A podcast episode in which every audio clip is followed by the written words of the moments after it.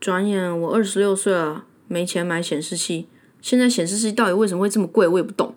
结果回家时，我突然想起家里有一台很旧很旧，呃，应该没有人用的那个显示器。我问你还有没有？你反问我三只鸟那个啊，没了，早丢了。我就说好，没关系。结果你还是上楼把自己的桌机显示器拆下来就要给我。我说不要啦，不要啦。你就说你这个电脑荧幕只有在用印日历的时候才会用啦，现在都用笔电了，拿去用没关系。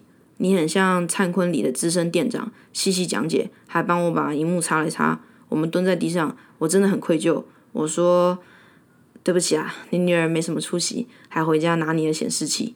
你叽里呱啦不知道说什么，但我猜意思是说不用说这些啊的意思。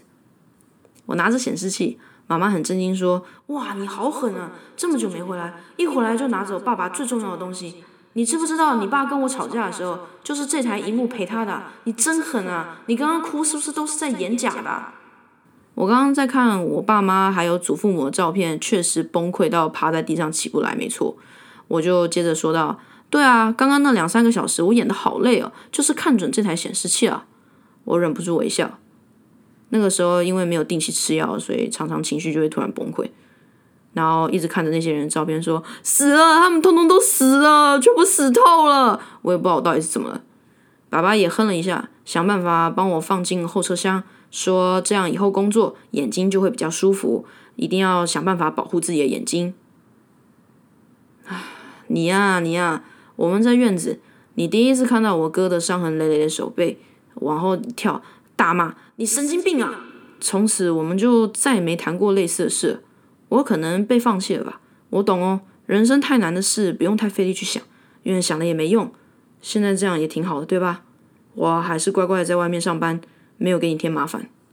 我不敢看你，真的不敢看。我无法解释你在吃牛肉面时跟我说的大道理，其实我都不认同，但我不想再说什么，所以我假装认同你说的话，复述。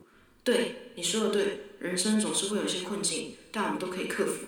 对。是我太钻牛角尖了，可能是我想太多了。我我没有病的，我只要想开点，我就会好了。